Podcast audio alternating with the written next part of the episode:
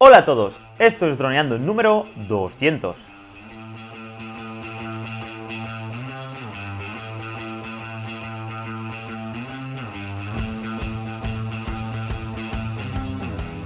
En el programa de hoy vamos a hablar sobre vuestras dudas y preguntas, los ganadores del sorteo de YouTube y haremos un poco de retro. Ya llevamos dos años y medio creando podcast. Pero antes de nada, recuerda, cursos online para pilotos de drones. Aprende fotografía aérea, vídeo aéreo, edición y pilotaje avanzado, a través de videotutoriales guiados paso a paso. Hola Calle, ¿qué tal? ¿Cómo estás? Hola a todos, hola a todas. Hoy ya 200 programas, que pronto se dice, y, cuánto tiempo ha pasado, dos años y medio ya. Y Dani nos ha preparado un, menú especial para hoy. Eh, vamos a tener un poco lo de siempre también, las preguntas, pero nos ha preparado cositas, Dani. ¿Qué nos has preparado? Pues bueno, lo primero que vamos a hablar es sobre la retrospectiva. Vamos a hablar de estos dos años y medio en el podcast, qué es lo que hemos conseguido, en cuántas plataformas estamos y qué números tenemos más o menos. Así que estamos en cuatro plataformas, que ni más ni menos. Increíble. ¿Cuál es la que más te gusta de estas cuatro? A ver pues, si la acierto. Ha cambiado, ¿vale? Porque anteriormente era una, que era iVox, que era donde yo eh, escuchaba podcast, pero actualmente, por comodidad y porque lo tengo aquí súper accesible, es Spotify. Es la que más estoy gastando actualmente. Y es posible, yo creo que, además confío mucho en que Spotify en un futuro medio o, a largo plazo, yo creo que va a hacerse también con el sector de los podcasts. Así es, está haciendo mucho hincapié en los podcasts. Es más, ahora cuando entras a, Spotify te, sale un banner diciendo que tienen podcast y en la publicidad ponen música y podcast. Y sobre todo la plataforma de análisis es muchísimo mejor que tanto la de Evox y la de Apple Podcast. Así que nada, vamos a hablar de las tres plataformas que tenemos, eh, bueno, tres, aparte de Spotify, que es Evox, la que ha dicho Calle, y Apple Podcast y Android Podcast, ¿vale? En este caso tenemos datos de Spotify y de Evox, porque Apple Podcast, eh, no, entiendo muy bien qué pasa con Apple, porque de normal suelen ser bastante buenos con el tema de, del tema del análisis y de ver cómo, cómo va el progreso, pero en este caso, pues no, la plataforma no es demasiado buena, la verdad. Así que nada, os voy a comentar un poco Spotify, que es la hace tres meses que estamos en ella, y saca esta información, ¿vale? Starts, streams y listeners. Bueno, hemos tenido 179 personas que han iniciado 1421 episodios. Es un mogollón. Y después está el concepto de streams, que es cuando han estado más de 60 segundos escuchándonos. 960 eh, inicios de, de podcast, de episodios nuestros y 179 personas que nos, han escuchado únicas. Y tenemos 62 followers, que para hacer dos meses o tres meses que estamos está genial. A mí lo que más gracia me ha hecho de todo esto de Spotify es que, claro, como es una, entre comillas, plataforma nueva para el tema de los podcasts, hemos llegado nosotros y hemos desembarcado con todo, o sea, con los que estamos haciendo ahora, pero también con los podcasts anteriores, los, los pues el 50, el 30, el, el 70, los hemos puesto todos de golpe, ¿no? Y nos hemos dado cuenta de dos cosas. Primero, de que se están escuchando algunos de esos programas de hace un año y medio, pues hay gente que se los encuentra y los escucha, lo cual está genial. Y de otra cosa, que es la que más me llama la atención a mí, que es que algunos de nuestros podcasts, de nuestros programas, se escuchan varias veces. Es decir, el mismo listener, el mismo oyente, escucha el mismo programa varias veces. Que es algo que a mí pues no se me pasaba por la cabeza. Y además, viendo un poco el feedback que tenemos de algunos, sobre todo en YouTube, que nos comentan, algunos vídeos, sí que nos comentan eso, que algunos de los programas los he escuchado tres cuatro veces por el valor que aportan, por eh, las, estrategias que explican, por las claves que comentan. Y eso para mí es, o sea, si ya pretender que alguien utilice su tiempo escuchando el 50% de nuestro programa ya es un logro, pues que lo escuche varias veces me parece una locura. Así es, la verdad es que es, es, genial que la gente nos escuche varias ocasiones. Eso significa que creamos contenido guay y que la gente le encanta escucharnos. Y pasaríamos para, para, finalizar este, este trocito del episodio en Evox, que tenemos desde el 1, del 1 del 2019, porque recordemos que el 20 de mayo del 2018 es cuando empezamos la plataforma, pero en eBooks no tenemos información de, de ese tiempo. Entonces, tenemos 7.621 reproducciones y tenemos 226 suscriptores en Evox. Así que va, va muy bien. Así que pasaríamos ya al siguiente tema que quería hablaros, que son los ganadores del sorteo de los mil suscriptores en YouTube. Que no sé si lo sabéis, pero hace el, el jueves pasado eh, hicimos el sorteo. Eh, ¿Qué era? Creo que era el 5, puede ser. El, o no, el, el 1 de, de octubre fue, ¿no? Sí, el 1. El 1 de octubre fue cuando, cuando hicimos el sorteo y vamos a decir quiénes fueron lo- los ganadores. Ya tenemos un, un- un premiado que ya le hemos entregado el, el regalo, que es- fue Jaume Subirana, que fue el premio de los tres meses. Y por ahora aún no nos han contactado ni James Reyes, que tenía un premio de un mes, y Oleg Sergev, que tenía un año. Estamos, eh, Calle me ha comentado que les estamos comentando en sus comentarios de este vídeo para, para que se pongan en contacto con nosotros. Y Así es. bueno, yo, por hacer un poco de balance, porque este mundo de, de droneando, en fin, ¿no? De- de- del, del proyecto en su conjunto, te va dando pequeñas alegrías siempre por cada lado, me explico. Por ejemplo, llegamos a mil suscriptores en YouTube, ¿no? Pues hacemos un- una alegría para nosotros que es el sorteo. Llegamos a do- a 200 programas en eh, podcast, pues otra alegría. Llegamos a X suscriptores, ya casi 500 tenemos en Instagram, pues otra alegría. Y me gusta porque como tenemos tantas ramas abiertas, pues cada poco tiempo, o sea, cada, en, en un mes tenemos una alegría o dos por mes y, y es gratificante, ya no solo por el feedback que nos vais dando, que la verdad es que nunca podremos agradecer lo suficiente las palabras bonitas que nos dedicáis, sino porque también tenemos esto que os digo, ¿no? Pues eh, eh, aquí en, podcast, ce- celebración, en Instagram, celebración, en YouTube, tal. Y, deciros que para nosotros es gasolina, igual que lo son vuestros comentarios, pues también esto, ir llegando a cifras redondas, hacer sorteos, compartir un poco más experiencias con vosotros. Y, fíjate, da- darnos cuenta hoy que hace prácticamente, bueno, prácticamente no, hace dos años y medio que empezamos con los podcasts, o sea, que, que fue el primer, la primera rama ¿no? que, que- que empezamos en droneando, eh, que me acuerdo que estuvimos con Dani, pues eligiendo el nombre, hicimos ahí una serie de, de test para ver qué nombre le poníamos al proyecto, em, cómo el proyecto ha ido variando, porque en un principio iba a ser solo podcast meramente informativo, luego dijimos, damos el salto a YouTube, venga, lo damos. Em, damos el salto a Instagram, lo damos también. Hacemos nuestra plataforma, la hacemos. Y como poco a poco hemos ido em, abriendo más, más trincheras, ¿no? Por decirlo de alguna forma. Y, y sobre todo las que estamos pensando en abrir, porque ya os comentaremos eh, el nuevo sistema de niveles que estamos pensando para, para Tronando.info. Y, y me gusta porque es como un camino que nunca tiene un final, es, es siempre ir avanzando, ¿no? Claro, y, mejorando. lo estamos haciendo gracias a vosotros. Y para mí eso es lo que más me, me importa y me, y me aporta. A mí lo que más me llama la atención es la constancia. 200 episodios. Yo nunca, nunca diría que, que- Porque yo soy una persona que no soy nada constante, que enseguida me aburro. Bueno, Calle ya lo sabe. Y, y el hecho de poder llegar a decir que cre- hemos creado 200 episodios de podcast, pues es, es- para mí es súper gratificante y estoy súper contento y orgulloso de mí mismo de haberlo conseguido. Gracias obviamente a vuestra ayuda y a la de Calle y que en ese aspecto pues estoy súper motivado y súper contento. Así que, ¿te parece bien que pasemos a las preguntitas? No, Vamos a darle, que tenemos una bastante potente hoy. Ahí está. Pues nos comenta Fran de Jong en el vídeo de YouTube del Mavic Mini, el mejor dron para viajar. Porque sí, el último vídeo que hemos subido es sobre un viaje que hicimos Calle y yo y unos amigos para, y, y estuvimos eh, practicando paintball, que es de lo que trata el vídeo. Y entonces nos, va, nos comenta est- eh, estas dos preguntitas que tiene. Ayer por la tarde eché a volar el Mavic Mini y una nube traicionera asomó y se puso a llover. Aterricé lo más rápido que pude y puse la calefacción del coche a tope para secar el dron y la batería. Paró de llover y lo puse a volar de nuevo y me daba error de la IMU. Entonces lo aterricé de nuevo, calibré la brújula y el IMU y ya después lo volé sin problemas. ¿Os ha pasado alguna vez esto mismo? Por mi parte, yo eh, sí que hay veces de que estaba nublado allí en mi casa y sí que empezó a llover, pero rápidamente enseguida lo, lo- lo aterricé y nunca, nunca lo he mojado, la verdad. Calle sí que tiene más experiencia, no de mojarlo con lluvia, sino mojarlo en general. Así que no sé, Calle, ¿qué, qué, qué opinión o qué, qué experiencia tienes tú? Por hacer un pequeño paréntesis antes, y es que es algo que no te he contado, creo que te lo voy a contar aquí por primera vez, y es que respecto a este vídeo, el Mavic Mini, el mejor dron para viajar, me ha pasado una cosa, que es que le salió a mi padre en vídeos recomendados de YouTube. Ah, sí, qué Me guay. lo comentó, me dijo, "Eh, he visto un vídeo vuestro de, de- de droneando.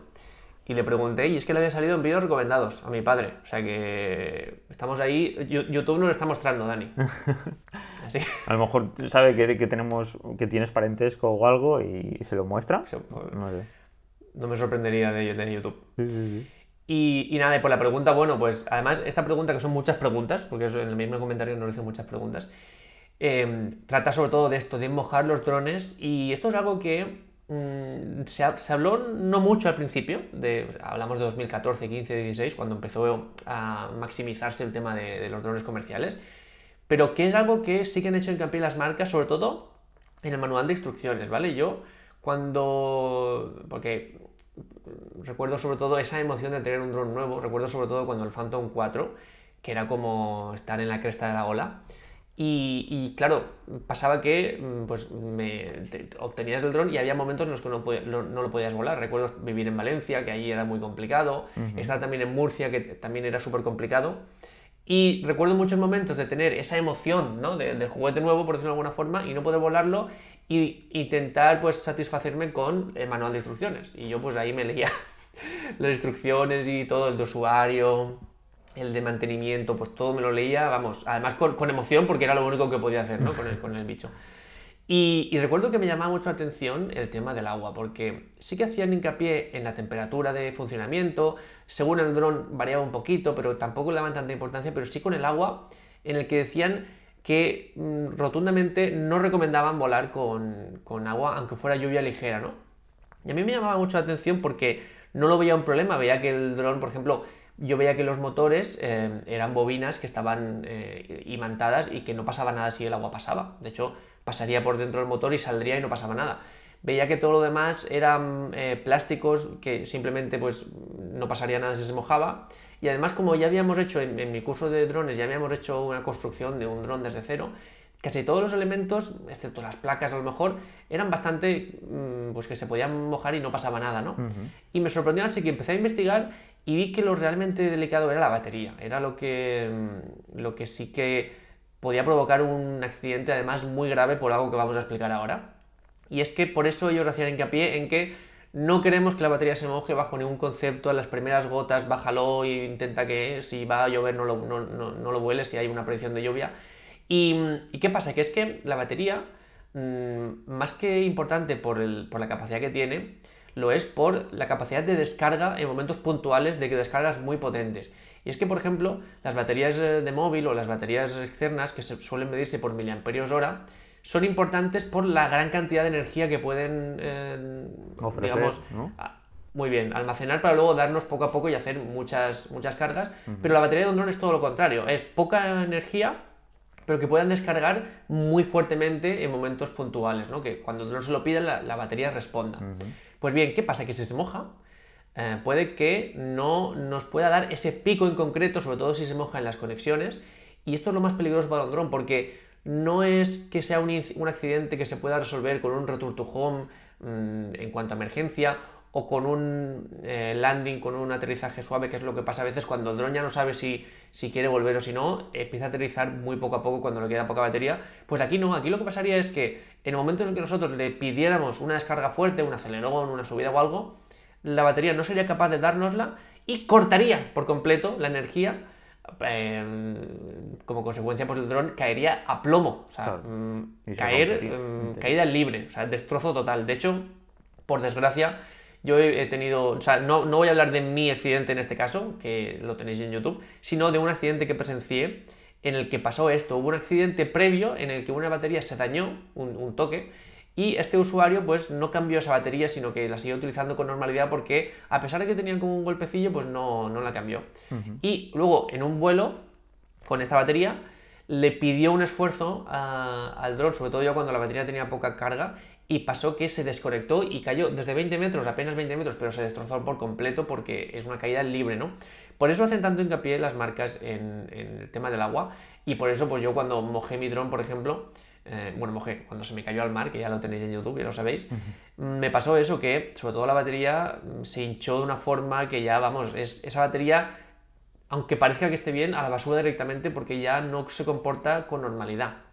Así que lo que nos comenta aquí Fran, eh, este, este caso de la lluvia, mm, yo os digo, he volado porque a veces llueve así pues de buenas a primeras y se me ha mojado el dron y no ha pasado nada, lo que no significa que sea lo recomendable.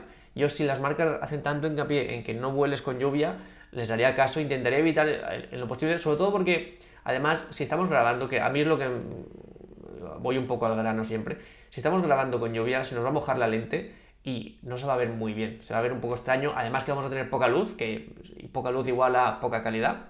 Claro. Y, y en cuanto a vídeo, es muy difícil que obtengamos algo espectacular y sobre todo algo que es muy fácil fingir en un día nublado o en un día con poca luz. En postproducción podemos fingir un, día de lluvia muy fácilmente, ¿no? Así que teniendo en cuenta el poco beneficio que vamos a obtener, es mejor evitar los días de lluvia cuando estamos con dron. Así es. Y respecto al tema de secar la batería con la calefacción y todo eso, porque ahí viene el problema de meterle mucho calor a la batería, ¿no? Exacto. Eh, la batería, mm, la mayoría de elementos de, nuestro dron se benefician de, la temperatura baja, sobre todo la batería. La batería cuanto más refrigerada esté, es mejor, ¿no? También los motores. Y meterle calor, mm, yo iría con mucho cuidado con esto porque darle calor a una batería, sobre todo, a un motor, bueno, le puedes perjudicar un poco, pero luego cuando se enfríe irá bien. Pero a una batería, sobre todo, le puedes eh, provocar daños muy fuertes. Yo, si una batería se moja, intentaría o bien secarla con, de forma pues, en un ambiente seco, con un, con un trapo, con, con, aire, aire seco pero frío, o, o, bien dejarla en algún lado, pero dar, aplicarle calor con un secador y todo eso, yo iría con mucho cuidado porque ahí podemos incluso provocar más daños de los que, de los que ya tienen de por sí, ¿no? Lo que nos comenta Fran de que tuvo error de IMU es que es posible que cuando el dron detecte algún fallo o que detecte que la batería no le puede proporcionar esa, energía necesaria, mm, pida reiniciarse, ¿no? Pida, mm, vuélveme a poner el compás, o sea, la brújula y el IMU en su sitio y vamos a ver si podemos reconducir la situación. En su caso no ha tenido problemas y nosotros nos alegramos, pero sí que en un futuro intentaría, o esa batería, si es posible, desecharla, que entiendo que eh, al ser un gasto muy grande, pues cuesta más, pero sería lo ideal. Y si no, pues secarla en un ambiente seguro, seco, con aire seco, frío, y, luego pues ir haciendo pocas pruebas y, viendo si esa batería responde mm, correctamente. Así es. Pues pasaríamos a la siguiente preguntita que nos ha hecho, pues nos ha hecho tres en total. Por otro lado, ¿qué filtros le ponéis al Mini? ¿Freewell ND polarizados? Pues estuvimos viendo los Freewell, pero como hemos dicho en muchas ocasiones, eh, encontramos uno en AliExpress que en este caso eh, os dejaremos el enlace por aquí y, costó 20 euros, que creo recordar que la última vez que los vimos estaban descatalogados, ¿puede ser? ¿O valían 8 euros? No me acuerdo. Primero bajaron mucho el precio, luego se descatalogaron, y, pero van, vuelven, o sea, van, van yendo y van volviendo. Pues eso. Y, te dejamos también un vídeo donde explicamos todo lo relacionado con los filtros. Y por último, eh, nos comenta algo relacionado con el vídeo del paintball. ¿No teníais miedo que alguna bala perdida hiciera blanco en el dron? Yo la verdad que cuando estuve, yo porque estaba jugando, Calle era el que grababa, y yo hubo un momento que, dije, guau, se, lo estrella por, eh, porque había una, un palos de alta tensión. No sé si Calle se acordará que le dije. Sí, sí, sí. sí. Porque desde mi, desde mi posición parecía que el dron iba, iba a chocar, porque estaba haciendo una órbita y entonces eh, daba la sensación que iba, a porque iba bastante rápido, que iba a chocar contra, contra el palo de la luz. Pero por lo demás, mm, no sé, mm, hay que tener buena puntería, como dice, ¿no? Para, para poder pegarle. ¿Tú tuviste miedo? De hecho, esto que comenta Dani es que él salió, ¿no? Él salió de la ronda en sí. Y vino, y yo estaba con el de agua, Dani, qué movimientos, qué planos, qué, qué, qué guay, poco viento, condiciones perfectas y él venía con preocupación, calle, cuidado que lo estás chocando, que está cerca de las cosas. Y nada, le tuve que, le, enseñé el móvil y giré un poquito, porque muchas veces nos pasa eso que cuando tenemos el dron entre un obstáculo y nosotros, nos parece que estamos mucho más cerca del obstáculo O, que estamos en la trayectoria, pero luego cuando nos ponemos en, el punto de vista del dron, te fijas y el cable estaba a unos 20 metros, aunque dado un montón. De hecho, lo primero que hice, y es un poco el consejo que comentamos en el vídeo, es que el primer minuto de vuelo lo utilicé para medirme obstáculos, distancias, para sobre todo alturas. Yo vi que el mayor obstáculo estaba a X altura, y yo subí 3 metros más y ya sabía que de ahí no tenía que bajar. Sabía que de ahí, si yo me mantenía, digamos, en el eje lateral, nunca, nunca chocaría con nada, a no ser que lo bajara, que es lo que no iba a hacer. Y lo mismo me hice con los objetos lejanos. vi que había un cable de tensión, pero que también vi que me tenía que separar mucho del campo para chocarme, así que no me separé. Y digamos que ahí tienes una fence, o sea, una barrera segura en la que maniobrar, ¿no? Y respecto a las bolas, es que este comentario es un poco el, que te hacen siempre. No tienes miedo de que te, de que te eh, peguen una pedrada, o no tienes miedo de que alguien te dé con un palo, pues son cosas que, bueno, me hacen más gracia que, que, otra cosa. Pero en el caso de que alguien le hubiera dado un balazo, yo personalmente hubiera dejado el mando, me hubiera levantado y le hubiera dicho, señor, mis respetos por su buena puntería, le hubiera dado la mano. Y, seguramente lo hubiéramos invitado a un programa de, droneando en YouTube porque, vamos, hubiera sido un, acto de puntería perfecta. Además es que es lo que comentamos, que nadie se enteró de que estaba ahí hasta que salieron y nos vieron, o sea, y me vieron ahí con el mando. Porque es tan silencioso, además ellos iban con el casco, corriendo, sudando, tal, estás en tensión, que nadie se dio cuenta hasta que acabaron la, partida y nos vieron aterrizarlo prácticamente. de hecho, hasta de, nuestro grupo de, o sea, el que, con el que íbamos, algunos nos vieron eh, despegar el dron y sí que lo sabían, y los que no nos vieron, que ya sabían que teníamos dron y tal, pues tampoco se dieron cuenta, o sea que imagínate. Sí, sí, sí, la verdad es que súper silencioso. Sí, eso lo hemos hablado en varias ocasiones. El Mavic Mini no hace ruido comparado con otros drones. Así que nos comenta para, final. Felicidades por vuestro trabajo. Así que muchas gracias, señor Fran. Muy agradecidos por tu comentario. Así que pasaríamos al último de... O no, hemos dicho que con este había suficiente, ¿no? Así es. Pues bueno chicos, hasta aquí el programa de hoy. Espero que, os haya gustado. Eh, creo que es momento de que Calle se despida. Ha iniciado yo. Así que nos despedimos, Calle. Pues Amigos y amigas de Droneando, un placer como siempre. También hoy en nuestro programa 200 y como sabéis nos podéis seguir en YouTube, en Instagram, eh, por cualquiera de las plataformas de podcast. Nos podéis escribir a nuestro correo droneandoinfo.gmail.com y para nosotros siempre un placer que nos dejéis un comentario, cualquier inquietud que tengáis en cualquier plataforma que nos encontréis, un me gusta, pues cualquier recomendación positiva, os lo agradeceremos eternamente. Y chicos, como siempre, un placer. Por mi parte, un abrazo. Bueno chicos, chao chao, que vaya bien la semana.